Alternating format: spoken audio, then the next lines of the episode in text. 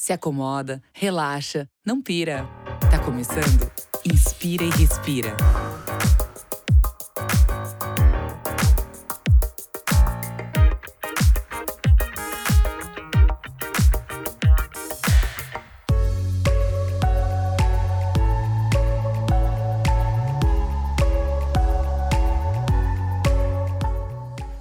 Muito bom dia, boa tarde, boa noite. Eu sou Rafael Oliver e você está ouvindo um podcast do canal Hypeness. Diretamente dos estúdios virtuais da Webidia, hoje a gente está aqui com esse ilustre convidado, um dos vereadores mais jovens de São Paulo, advogado formado pela USP. Atuou como voluntário na assistência jurídica à população para pessoas em vulnerabilidade e também como assessor jurídico no Tribunal de Contas do Estado, com atuação no combate à corrupção. Com vocês, Vossa Excelência, o vereador Caio Miranda Carneiro. Tudo bem com você, Caio? Beleza, para mim é um prazer estar aqui com vocês hoje. Não sou tão jovem assim, mas é o meu primeiro mandato, né? Então acho que a experiência aqui na Câmara é bastante rica e a gente, o que puder fazer para que as pessoas vejam a política como algo útil e próximo da vida real delas, a gente tem que fazer, né? Legal, mas é um dos mais jovens, né? Sou, né? Lá, lá na Câmara o grupo de risco tá bombando, né? Acima de 60, uhum. tá forte. É, mas tem o, tem o Fernando Roy lá que tem 22 anos, é muito novo. E tinha, e tinha a Sâmia também, que agora virou deputada, que é menos de 30 também. Tá certo. Eu já volto a falar mais com você, porque antes eu vou apresentar os participantes da bancada de hoje, começando com ele, sócio-diretor do Hyperness, fundador desse programa, meu chefe querido, tô elogiando na tentativa de ganhar um aumento, Rafael Rosa. Rafu, tudo bem com você, Rafu? Tudo ótimo. Cara, Tá ficando muito legal isso aqui, mas o aumento, Oliver, a gente não, rolar, não sei, né? situação não tá tão fácil agora não, mas Vamos esperar que as coisas vão melhorar e o seu trabalho tá sendo ótimo, tá merecendo mesmo. Tá certo. De qualquer forma, eu vou caprichar sempre no elogio. E também com ela, diretamente da Rádio Rock, que opera nos 89,1 MHz de frequência modulada, ela, uma das vozes mais doces do Brasil, Pamela Espíndola. Bem-vinda de volta, tudo bem com você, Pamela? Bem, oi pessoal, tudo bem? Obrigada pelo convite, muito obrigada. Sempre gosto muito de participar. Já tô quase virando uma fixa aqui, né? Maravilha. Lembrando que o Inspire e Respira é um podcast do canal Hypeness. Acesse hypeness.com.br.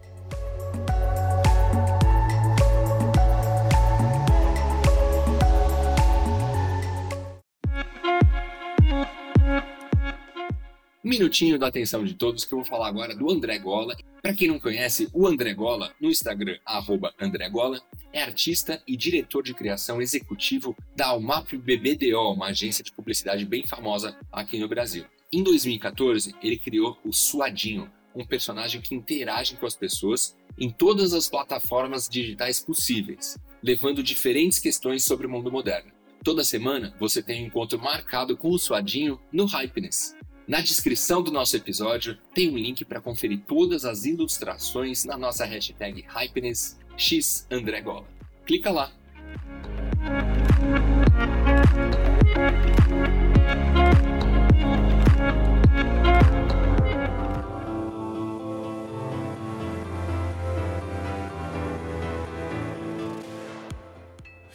Inspirando informação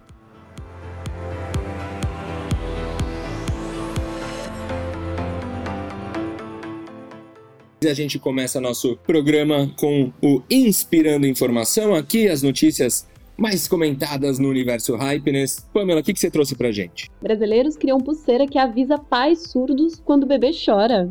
Um grupo de engenheiros brasileiros do Instituto Mauá está desenvolvendo uma pulseira que avisa os pais surdos quando o bebê está chorando. Esse projeto apresenta como solução um par de pulseiras integradas por Wi-Fi e Bluetooth capazes de transmitir intensidade do choro das crianças para quem está cuidando do pequeno ou da pequena. Rafu, você que é pai recente aí, já é uma missão ficar monitorando o bebê, né? Mesmo que os pais saudáveis. Agora, deve ser muito mais difícil para quem tem problema auditivo, né? Essa é uma invenção realmente fantástica. Pô, com certeza, cara. Até porque o choro de uma criança, ele, é, ele representa muitas coisas, né?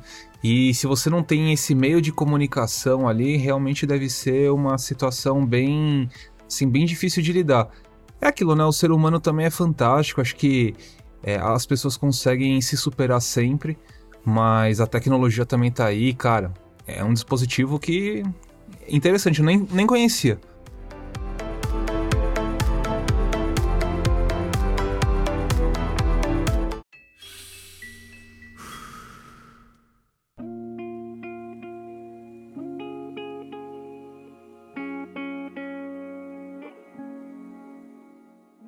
Bom, vamos, vamos começar a nossa entrevista que está todo mundo esperando, com ele, que é um dos vereadores mais jovens da Câmara Municipal de São Paulo.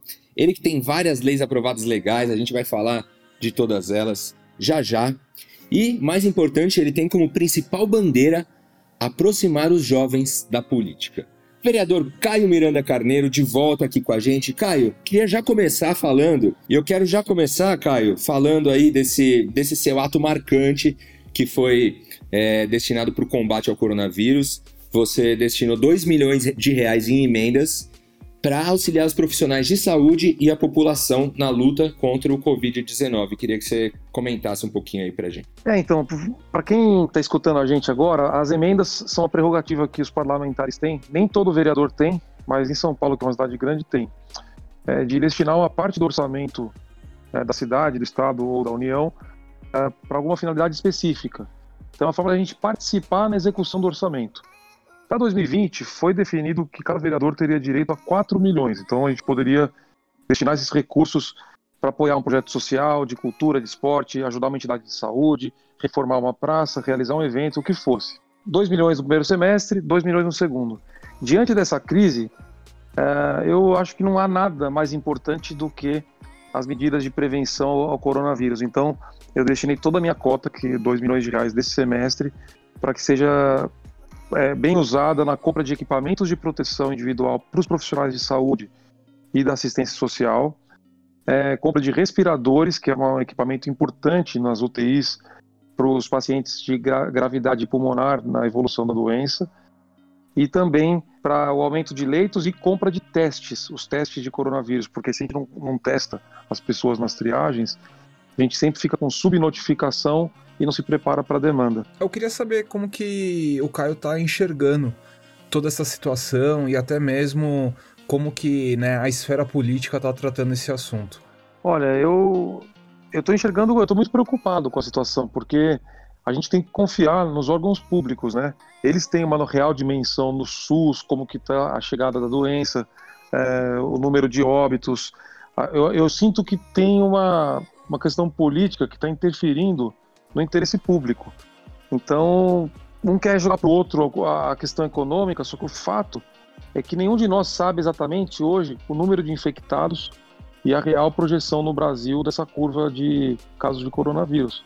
Eu tô, eu, tô, eu tô preocupado, porque ah, eu acho que todo mundo quer evitar morte e sofrimento, né? Aham, uhum, com certeza. Caio, você tem um programa muito legal que é o Parlamente, que ele leva os jovens para conhecerem a Câmara, a Câmara Municipal de São Paulo. É importante isso, trazer os jovens desde cedo aí para a política. A gente vê que as pessoas, tudo bem, hoje em dia as pessoas estão mais engajadas, mas é importante começar desde cedo esse, esse movimento? Eu não tenho a menor dúvida. Eu gasto a minha energia, 90% do meu tempo, para falar com jovens e até mesmo crianças. Eu recebo crianças de 8 anos, 9, o Fundamental 1 e 2 é meu foco principal, embora ensino médio também, e universitários. Mas aí os meus vereadores, colegas, falam assim: você está perdendo seu tempo, tá, esse, esse, pessoal nem vota. Por que, que você está recebendo uma criança de 8 anos lá? E eu acho um absurdo, porque assim, a, a criança de 8 anos hoje, talvez pela facilidade da informação, eles têm consciência ambiental, social, é, humanitária, eles, eles são muito mais. É, eles têm capacidade de enxergar problemas e serem sensíveis muito maior que os adultos. Então, assim, eu, eu acho que a gente introduzir para eles: ó, oh, isso aqui é a Câmara, isso aqui é pago com dinheiro dos impostos que todo mundo paga quando compra um produto na loja, quando paga IPTU. E vocês, um dia, vocês têm que estar aqui. Aí eu começo a fazer exercício com eles. Vocês têm Grêmio na escola? Eles temos. E como é que é ser do Grêmio? Ah, é difícil. Por que, que é difícil? Ah, porque todo mundo reclama e tal. Eu falei, então, imagina ser vereador. Eles, nossa, é verdade. e tal. Então, aí eu faço eles. Porque se, o nosso problema hoje, na minha visão, não sei se vocês concordam, mas é, a gente tem uma, uma, uma, umas duas gerações de adultos que só sabem reclamar. Só sabem reclamar e não são capazes de propor nada. E aí a política hoje virou o palco da rejeição. Então você vota em quem você gosta é, em quem você odeia menos. Exato. E não pode ser isso. Tem que ser o lugar da, da prosperidade, assim, dos projetos, das ideias, dos sonhos, e não o lugar das lamentações. É a minha visão, né? Com certeza. Na Grécia, né, onde política era realmente instituída com com uma questão assim de, do pensar, né? A gente hoje em dia perdeu uma relação muito forte com, com a política, acho que justamente porque a gente não consegue mais acreditar, né? É difícil hoje em dia quando você começa a entender um pouco como é que funciona e como que atuam mesmo, né, a, a, força, enfim, do poder público, atrelada ao que o governo pode estar oferecendo e a gente não consegue ter essa ligação. É. Quando você entrou na política, o que, que você estava, né, como que você reagiu com isso, assim? Qual que era o seu pensamento antes de entrar, até porque a gente sabe que, na verdade a gente, a gente não sabe, mas a gente escuta falar muito, né, que não é um também é um território super hostil, né, para você tá querendo se enfiar ali no meio. Então, eu acho que isso acaba também de alguma forma limitando o contato das pessoas com, né, se relacionar com a política, na verdade. É, é difícil. Nosso sistema ele é muito injusto, né? Ele, ele parece democrático, só que ele ainda tem um peso do poder econômico muito forte. Então, então só para vocês imaginarem aqui, São Paulo, se, se tiver 12 milhões de habitantes, mais ou menos uns 8 milhões de eleitores e uns 6 milhões de eleitores que comparecem às urnas. 55 vagas de vereador. Chega na eleição, tem quase 2 mil candidatos. Para em 40 dias a pessoa pegar e falar: hum, tem que escolher um vereador. Dentro de 2 mil, sendo que os novos têm que concorrer com quem já está no mandato, que já tem um trabalho e tudo mais. Então é uma eleição que ela é pouco, ela é pouco densa. Você não reflete o que, que faz um vereador, por que, que eu vou escolher votar nessa vereadora ou naquele vereador. Fica no reboque do prefeito. Eu acho que a gente tem que estimular a noção de política e cidadania nos jovens, porque se a criança, desde pequena, ela participa do grêmio, ela é representante de sala, aí ela vai para a faculdade, participa do, do centro acadêmico, da atlética, ela exerce, ela começa a entender que representar é muitas vezes ouvir e defender pessoas que não pensam igual a você. Isso te prepara para você receber um monte de nãos e perder também. E quando você vira um adulto, você não vai esperar que o político seja um salvador da pátria. E tem muita gente que acha que é. A gente tem que interromper isso. Acho que falta maturidade, formação política. Então acho que devia ser obrigação de todos os políticos investir na formação política dos jovens. Tem muita coisa na escola que, na verdade, né, na educação, eu acho que a gente acaba não tendo, né, durante várias fases da nossa vida. A educação financeira, acho que essa educação política. Você era esse cara, né, na, que era ó, o presidente do Grêmio, se engajava em, em, fazer as coisas acontecerem quando era mais novo? Eu até os 17 anos eu queria ser jogador de futebol, né? Eu tinha esse sonho, como milhões de moleques aí no Brasil. E aí fiz o ensino médio na escola pública, minha mãe professora, era na escola que ela dava aula. E aí meu pai chegou para mim e falou: "Filho, não dá para você seguir nessa vida, vai estudar. Daí eu estudei, fui fazer cursinho e fui para São Francisco. Na escola eu nunca tive esse estímulo acadêmico, é, ou político acadêmico, uhum. mas na faculdade eu tive. Quando cheguei na São Francisco, e aí eu vi ah, o centro acadêmico, eu vi a atlética, eu vi o departamento jurídico, eu vi aquela coisa, que, assim, instituições com 100 anos, 70 anos, eu, eu vi aquilo tudo.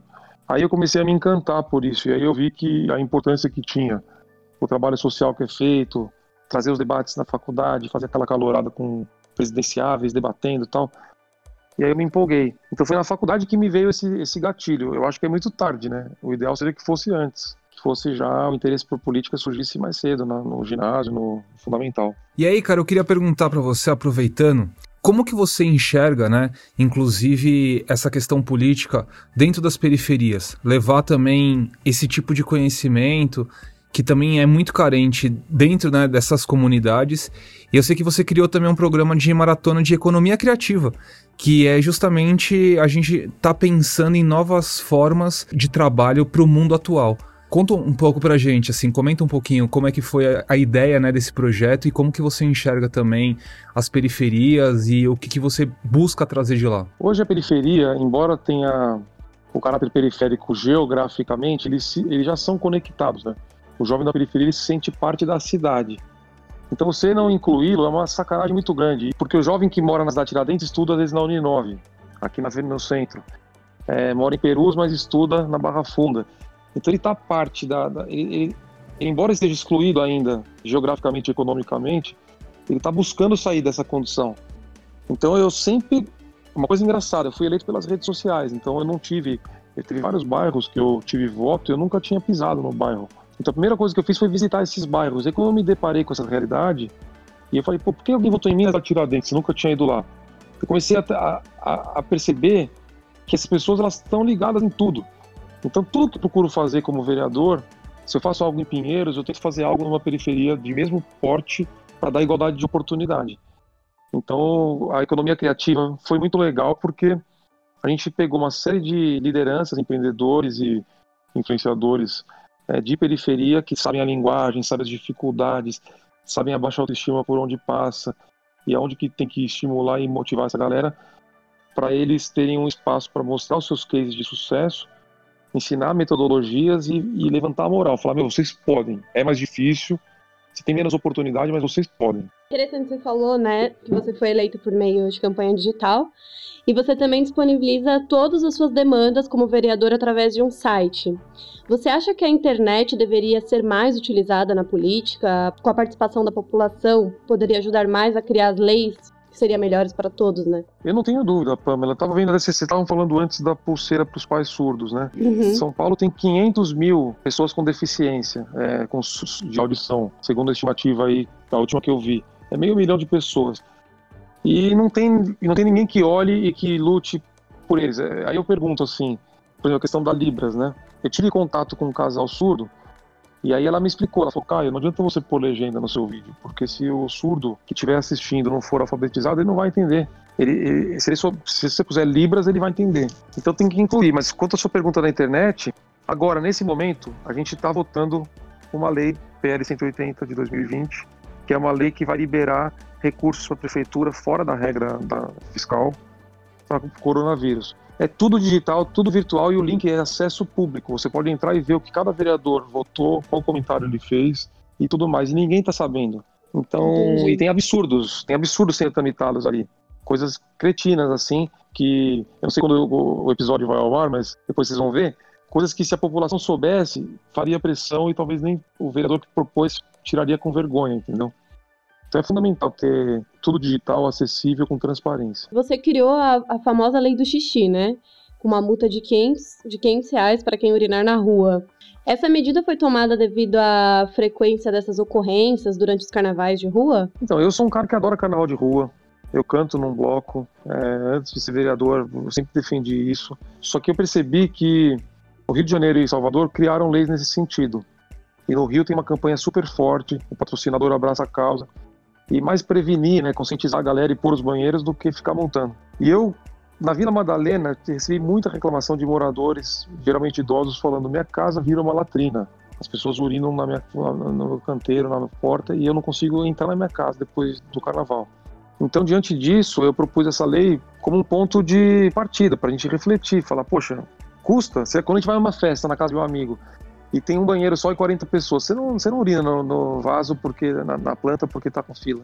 Então é, a gente tem que criar as condições para que na rua as pessoas cuidem da rua como se fosse na casa delas, né? Sim. É, não é desculpa, né? Você tá na rua, ah, tamo lá, tamo uma furdunço, vou aqui vou fazer um xixizinho, né? Não dá, né? É, não dá. Caio, deixa eu te perguntar, você você também bate muito nessa questão de combate à corrupção, que é um negócio que já virou cultural, né? Você pensa em política, pensa em corrupção qual que é a saída disso? Como que você está atuando nisso? E será que é possível um dia, sei lá, nem que demore 200 anos, mas a gente vai chegar no fim da corrupção? É, a corrupção, ela, eu acho que ela é uma questão cultural, ética e não é só da política, né? O brasileiro muitas vezes se coloca em situações ali de tirar vantagem e tal. Mas para a gente combater corrupção, tem que ter transparência. Tudo que é as claras é mais difícil de você fazer errado, porque as pessoas vão ver. Tem que ter punição, ou seja, é uma discussão que tem muito aí, o lava-jatismo criou a questão de criminalizar o caixa 2, né? Só que ninguém para para pensar o que, que causa o caixa 2. Porque a gente devia pensar que, pô, por que, que um, um deputado federal precisa gastar 10 milhões na campanha? Como que a gente faz para não custar 10 milhões? Porque é, se é declarado ou não, o fato é que se gasta isso. E isso isso está errado. Então acho que a corrupção a gente tem que é transparência, controle social e pensar nas causas, o que está causando a corrupção. Mas precisa ter coragem também, né? Se um cara vai quer, quiser combater isso daí, não é qualquer um, ele vai ter que enfrentar um, um gran, grandes inimigos, né? Com certeza, é horrível. O ambiente da política ele te molda, né? Se eu não tomar cuidado, e no final desse mandato e no fim do ano, eu tô igual aos meus colegas que eu critico. Você tem que o tempo todo estar tá ligado e falando com as pessoas que não estão na política para você não esquecer como que é. É. É justamente isso, né? A gente vive quase um loop infinito, assim, com essa história de, de corrupção. Ah, as coisas custam caro para fazer uma, né, para você se eleger custa caro, não sei o quê você gasta rios de dinheiro, porque tem uma, uma série de coisas envolvidas. Tem uma parte que você investe mesmo em, em dinheiro para marketing, essas coisas, que vai acabar custando caro dependendo do volume que você, né, que você for investir. Isso é para qualquer coisa, então quanto mais volume, é, mais investimento vai. E aí tem essa parte de você ter mais visibilidade e, de certa forma, o, o, candidato ou quem está tentando ali né, ter algum tipo de visibilidade vai acabar ganhando visibilidade por conta disso. Mas também tem aquela outra parte que, né, a gente acaba, de certa forma, vendo acontecer um olhando a mão do outro, e enfim, todos aqueles, né, aquela parte que a gente pode chamar de submundo, né? E aí, Caio, assim, é difícil da gente conseguir acreditar que isso em algum momento vai mudar, por isso que eu tinha até te perguntado antes, né? É, se existe algum tipo de esperança nesse sentido para a política. E aí quando você trabalha perto de, né, de crianças e tentando colocar essa, esse pensamento de estar se relacionando com a política e ao mesmo tempo com uma perspectiva de querer mudar o pensamento para tratar a política de uma forma como ela deveria regir mesmo, a gente está passando por um cenário que é justamente isso. A gente está precisando de líderes, de pessoas bem treinadas para conseguir organizar melhor as coisas e a gente ficar de certa forma tranquilo e continuar vivendo. E se tiver que ficar um pouco quieto, tá tudo certo, porque, de certa forma, pô, todo mundo é, coloca bastante dinheiro, paga muito imposto, né, pra, teoricamente, nesses momentos a gente ter auxílio. Como é que faz, cara? É, vamos pensar, tem vários tipos de corrupção. Ah, por exemplo, uma obra, uma obra pública. Eu estava vendo aqui agora, a gente está. Eu fiscalizei lá uma, uma passarela na Tiradentes que os caras estão gastando 300 mil reais para reformar uma pontezinha de metal, uma coisa ridícula. Por que, que essas coisas acontecem? Porque quando você tem um orçamento gigantesco, é, o cara pensa assim: ah, São Paulo são 60 bilhões de orçamento anual. Se eu gastar 100 ou gastar 300, não vai fazer diferença. Então, eu faço por 300, e aí vai, vai, vai um percentual para o vereador que destinou, vai um percentual para o cara da secretaria e para a construtora. E divide ali. É todo mundo querendo tirar um pouco a, vantagem, sabe? É uma coisa que está no DNA já do sistema, é natural. Por exemplo, eu faço muito evento. Tem entidade. Qual que é o esquema do evento? Se você for fazer um evento, geral, você precisa de uma entidade que tenha os certificados na cultura, onde for, para fazer o evento. Aí, se você não tem entidade, você vai pedir para uma entidade: oh, você pode, por favor, fazer parceria comigo? Posso, eu cobro tantos por cento para fazer. Aí você fala, pô, mas por que você cobra tantos por cento? É seu custo? Não, não, é minha taxa. Aí ele fala, oh, se você quiser, eu te dou mais tanto por cento para você de volta. Então tá tudo errado, sabe? Aí você fala, pô, é, aí o que, que eu tenho que fazer para fazer os eventos? Tenho que, chamar, eu tenho que ou constituir uma entidade, ou pegar uma entidade parceira que não é de fazer evento, que é cadastrar ela e falar, vamos fazer o negócio certo. Então tá tudo já no, no esquema, assim. Então, para combater isso, a gente tem duas opções. Ou você vira um kamikaze, então você entra na política, começa a se grampear e tentar fazer um negócio suicida de denunciar seus pares tal. Eu não acho que esse caminho funciona. Ou você começa a fazer diferente e aí começa a falar, o cara fala, meu, como é que você fez aquele evento com tão pouco dinheiro? Eu falo, é, eu usei o dinheiro para coisa certa. Eu faço mais. Você E aí você vai dando diferença, entendeu? Eu fico pensando que assim, realmente se a gente consegue povoar, né, com pessoa, mais, mais pessoas bem intencionadas, com certeza isso já é um, né, é, é um caminho. Mas é difícil mesmo dentro desse cenário como um todo você conseguir trazer pessoas bem intencionadas para de alguma forma trabalhar nisso, né? É, o difícil é a pessoa ser competitiva na eleição, porque a eleição é um jogo, é um moedor de carne. Tem muita gente que defende a candidatura avulsa, né, independente. Aí eu pergunto: o que faz uma pessoa querer ser candidato avulso, sem partido? É ela dizer que nenhum partido presta. Beleza, legítimo. Mas aí eu pergunto: se essa pessoa tem viabilidade eleitoral, ou seja, ela tem, no caso de São Paulo, pelo menos 10 mil votos, qualquer partido vai querer essa pessoa na chapa. Então a dificuldade não é você conseguir a vaga para ser candidato. A dificuldade é você concordar minimamente com algum partido. Mas fora isso, o sistema ele, ele é isso. É, tem muitos bons candidatos, boas candidatas que vão para a campanha faz 3 mil, 4 mil votos, 5 mil votos, que não é pouca coisa. E aí a pessoa não chega, porque o sistema exige que você faça 15, 20 mil. E aí como é que você faz 20 mil votos? Eu tenho uma conta assim de padeiro que eu falo o seguinte: para você ser vereador em São Paulo, é ser um ilustre desconhecido, conhecer só o Suplicy, que é um popstar. Os outros 54 vereadores, eu me incluo nisso, são ilustres desconhecidos. As pessoas, se andar na rua aí, ninguém sabe quem é. Quem sou eu, quem é o, quem é Mário Covas Neto, quem é o Arcelino Tato, Milton Leite, ninguém sabe quem são. Então, para mudar isso, a gente tem que ter um sistema com menos partidos. Aí, estar no partido tem que fazer mais sentido de verdade. Aí vão ter militantes naquele partido. Então, um sistema que, para você chegar na candidatura, é algo maduro, e vão ser menos candidaturas, mas que realmente sabem para que, que são candidatos, que bandeiras defendem, o que quer fazer. Aí vai fazer mais sentido tudo. Vamos ter esperança, né, Brasil? Falando no pai do Supla, que tá direto na 89, a Rádio Rock, a Pamela que trabalha lá tem mais uma pergunta para fazer. Ah, inclusive o Supla é meu amigo, hein? Então, Caio, voltando a falar sobre projetos para jovens, né? Você também apoia diversos projetos para a juventude, como a construção da maior pista de skate de São Paulo e também os projetos ligados à cultura. Como você enxerga essa questão do entretenimento e da cultura para o jovem? Ou para os jovens de todas as idades, né, também? Eu acho que é fundamental. O Brasil está num momento de obscurantismo terrível, as pessoas acham que cultura é, é bobagem, e é, e é, justamente o contrário. Eu acho que a cultura e o esporte são o caminho para a gente conseguir crescer como país. Hoje, quem critica o pancadão e fala, ah, tem que botar a polícia e tal, são pessoas que não conhecem a realidade. Se você tivesse um programa de formação cultural em que os jovens e os idosos, todo mundo na periferia, tivesse acesso à aula de música, à aula de dança, aula de expressão corporal, de pintura, é, de hip hop, do que, de todas as expressões artísticas, tendo opções, a pessoa vai pensar se vai para o pancadão só, ou se vai para a igreja, ou se vai fazer uma arte. Não tendo opção, você tem só duas opções. Então você tem que investir nisso. E, e o custo não é caro. Se você pegar os céus que tem na cidade de São Paulo hoje e montar uma programação de contraturno escolar para ter fomento de cultura, mas fomento de verdade, de formação cultural, não só show, cachê para apresentação, uhum. permanente, você resolve um grande problema da periferia, da violência, da criança na rua, do acesso à droga, e você consegue empregar nossos artistas e, e pessoal da cultura que hoje passa dificuldade, porque poucos conseguem estruturar projetos de lei de incentivo e ficam dependentes de fomentos locais que são poucos, são fracos. Sim, é muito importante. Então eu acho que é fundamental. Assim, é, sem brincadeira, eu acho que um, se, se, eu fosse prefeito de São Paulo, eu sei que eu não conseguiria mudar tudo, então eu não ia, não ia prometer tampar todos os buracos de rua, porque não dá.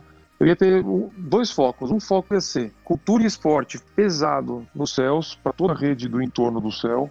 Uhum. Então a gente ia dar um padrão de praticamente ensino integral, só que em vez de ser ensino sala de aula, é agenda no ambiente escolar do dia inteiro, é, com cultura e esporte, e faria abertura de capital da CET para que o capital privado consiga, injetasse dinheiro e modernizasse os semáforos com fibra ótica e, e sistema inteligente conforme o fluxo. Porque isso é um problema que ninguém fala, mas o, o, trânsito aqui é muito porque os semáforos não funcionam. Fiz um trabalho uma, uma vez numa biblioteca comunitária é, lá em Parelheiros, que é, uma, é bem afastado, né? E eu lembro muito da dificuldade que eles, que eles falaram, né? Que eles têm muita dificuldade em conseguir livros, em conseguir verbas.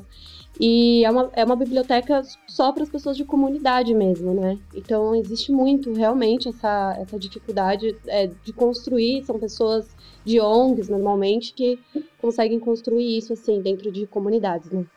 E, e lá em Parelheiros e na perifa pesada, nem internet é... tem, você não tem internet de banda larga. Não, ali é dificílimo. Eu lembro, quando eu, fui, eu, fiz um trabalho lá e era chamava Caminhos da Leitura, a biblioteca. Muito interessante. vou até anotar aqui para ir visitar é, lá. Depois eu até posso te passar o contato, se você quiser.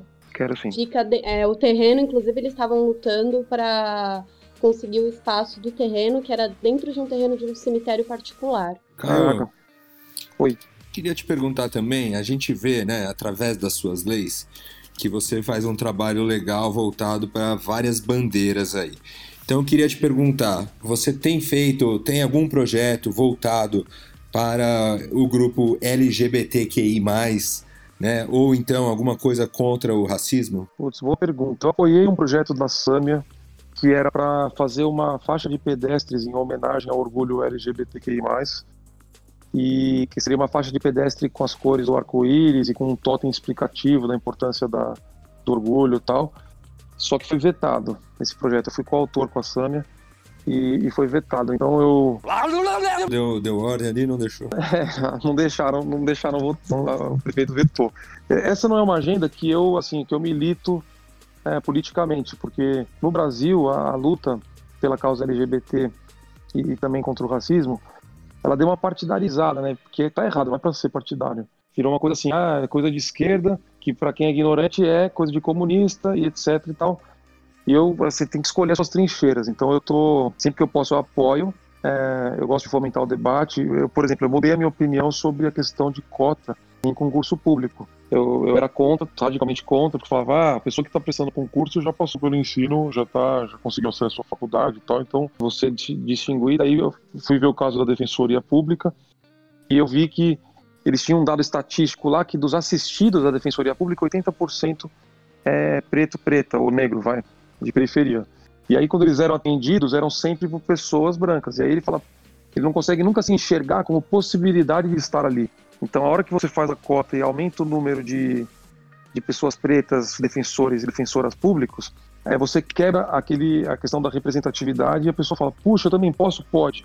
Então você aproxima e começa a de, de, destruir um pouco do racismo estrutural. Então eu acho que esse é um tema que a gente tem que todo mundo fazer sua parte. Sempre que possível eu apoio, mas não é uma maneira que eu milito, porque na internet você sabe como é. Se eu, se eu entrar nisso, é, eu, primeiro eu não sou preto, eu não sou LGBT. Aí já vem aquele negócio de lugar de fala. Aí você gasta muita energia explicando. Então eu, eu costumo apoiar as, as, iniciativas que eu acho boas, mas não é uma coisa que eu promovo como bandeira minha. Mas é legal que você também comentou que né, você deu uma refletida sobre a questão de cotas e eu acho que é, é justamente isso, né, que o povo tem que refletir mesmo. A partir do momento que a gente tem um histórico muito grande relacionado a todas essas causas, quando a gente faz algum tipo de militância, é justamente porque a gente ainda não tem maturidade suficiente para conseguir fazer com que aquilo ocorra de maneira normal, não é verdade? Com certeza. E, e, assim, a gente normalizou muita coisa errada, né? Muita coisa errada. A gente cresceu sendo ensinado que piadinha é, com mulher é legal, que piadinha com preto e preto é legal, que piadinha com homossexual é legal. É isso parece que é normal. Aí quando vem essa coisa de mostrar que não é normal e dar voz para quem sofre as consequências dessas brincadeiras, é, e isso é uma coisa que eu percebi com os jovens. Quando eu recebo uma molecada, geralmente de EMF, Escola Municipal de Periferia, quando você pergunta a questão do racismo, eles falam, com certeza tem racismo, imagina. Eu tô andando para casa, a polícia me para porque eu sou preto. Meu amigo que é loiro, que mora na mesma favela que eu, não é parado. As meninas falam, ah, porque eu sou preto, eu tô com uma sainha, o cara já fica já à vontade para mexer comigo. A minha amiga que não é, ele já não, ele não mexe do mesmo jeito. Então, sei lá, a gente tem que jogar luz nisso dar voz para quem sofre na pele essas discriminações e, em hipótese alguma, ser conivente, né? Bom, como eu, eu trabalho na 89, né, na rádio, e eu recebo muitos e-mails, assim, de bandas independentes que estão começando, uma galera que muitas vezes não tem grana, né? E eu vi que você é super engajado nesses projetos em relação à cultura, né? Tem um circuito periférico. É, você pretende apoiar um outro projeto é, como esse, mais focado para, para esses músicos independentes? Super, eu super tô aberto. Eu apoiei o Rock na Praça, duas edições do Rock na Praça, que é um festival que o, que o Fabrício organiza lá, super bacana. Eu, eu, acho que a gente tem que fomentar sempre que possível é, os músicos independentes, os trabalhos autorais e quem está fora do mainstream. Então, nós temos que criar uma agenda de palcos, de shows, de apresentações nos céus, na periferia, pra galera, porque tem demanda. Se a hora que você faz, você bota um palco, só de botar a estrutura ali e abrir o palco para o pessoal já é um, um puta acontecimento. Sim, é porque muitas vezes eles não têm nem espaço, né, para apresentar os trabalhos, não tem dinheiro, né, para bancar um show. Não tem. E aí a gente entra naquele debate que, por exemplo, eu critico bastante o, o secretário de Cultura não só esse atual, mas os anteriores, com a visão de virada cultural que tem aqui em São Paulo. A virada cultural como uma, um grande, um, um grande, uma grande rave de shows, é, eu acho que ela é uma, é uma furada. É muito melhor você ter toda uma preparação com festivais localizados e etapas seletivas, e aí a galera da cidade que participa no teatro, na dança, na música tal, tem uma grande apoteose numa virada cultural com shows de artistas consagrados, mas para jogar luz para essa galera que está chegando agora. Uhum. Eu, eu, faria isso, né? Eu acho que é muito mais proveitoso Legal. do que gastar 20, 30 milhões num fim de semana só eu com cachês. Caio, para quem quiser te seguir no Instagram, qual que é o arroba? O arroba é Caio Miranda Carneiro, no Instagram, no Face e no YouTube. A principal lei que eu aprovei, a gente não falou sobre ela, só para deixar uma, uma anotação aqui. Fica à vontade. É uma lei que, que permite que comércio e atividades de serviço sejam realizadas nas praças e a contrapartida não seja necessariamente um preço público, ou seja, pagar uma taxa para isso. A contrapartida pode ser benfeitorias na praça. E essa lei é importante porque São Paulo tem mais de 5.500 praças e a prefeitura não consegue manter essas praças. Então, com isso, se o prefeito regulamentar, a lei já está aprovada, sancionada, a gente consegue gerar emprego, formalizar oportunidade para empreendedores, desde o pipoqueiro de estar Tiradentes até o, o quiosque do McDonald's de sorvete, para que as praças sejam mantidas pela iniciativa privada e continuarem a serem sendo espaços públicos para a população usar. Então, para mim, essa é uma lei que, que se, o, se o prefeito regulamentar, a gente vai poder revolucionar as praças de São Paulo. Bacana, bacana demais. Cara, eu desejo que você continue inspirando aí muitos jovens a, a ingressar ou começar a gostar de política, né? Se engajar que você tenha muito mais sucesso nas suas leis. De novo aqui, para quem quiser seguir o Caio na, no Instagram, é Caio Miranda Carneiro. Ele fala várias coisas legais, fala de leis, dá recados e tem até foto com Carolina Dickman, afinal, ele também é humano, não é verdade? Essa, essa foto com ela, só um detalhe, eu separei uma briga, foi na final da Copa do Mundo de 2014, e o marido dela, o namorado dela, sei lá, tava com a camiseta da Argentina, Aí os caras da Alemanha, uma puta confusão, a gente separou a briga, daí eu vi que era ela, daí eu pedi pra tirar foto.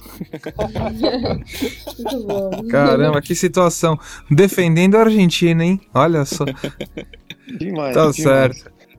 Caio, Valeu, muito Caio. obrigado pela sua participação. A gente ficou muito feliz por você ter aceito esse convite aí. Valeu, sempre que precisarem, estou à disposição. Parabéns pelo, pelo canal. Valeu, cara. Valeu. Muito obrigado aí, Obrigada, Caio. Caio. Parabéns aí. Vamos que vamos. Valeu. Fazer Valeu, esse Brasilzão melhorar. Vamos, com certeza.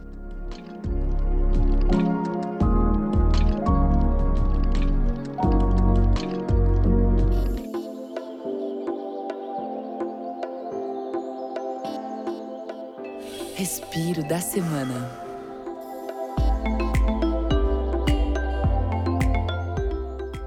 E agora a gente vai chegando aqui no nosso respiro da semana.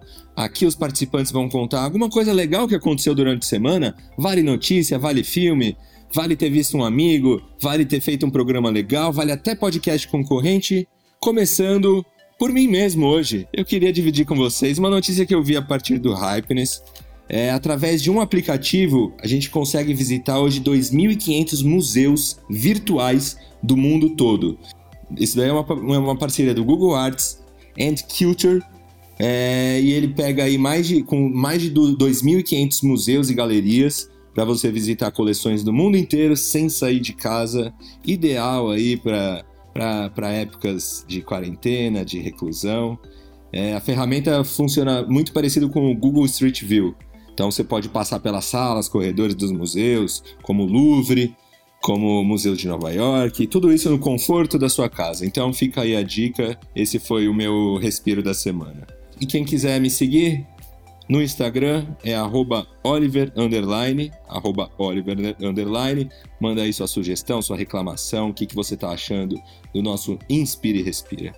Pamela Espíndola, da 89, a Rádio Rock, qual o seu respiro da semana? Bom, o meu respiro da semana é um documentário do Phila Cut, não sei se vocês conhecem.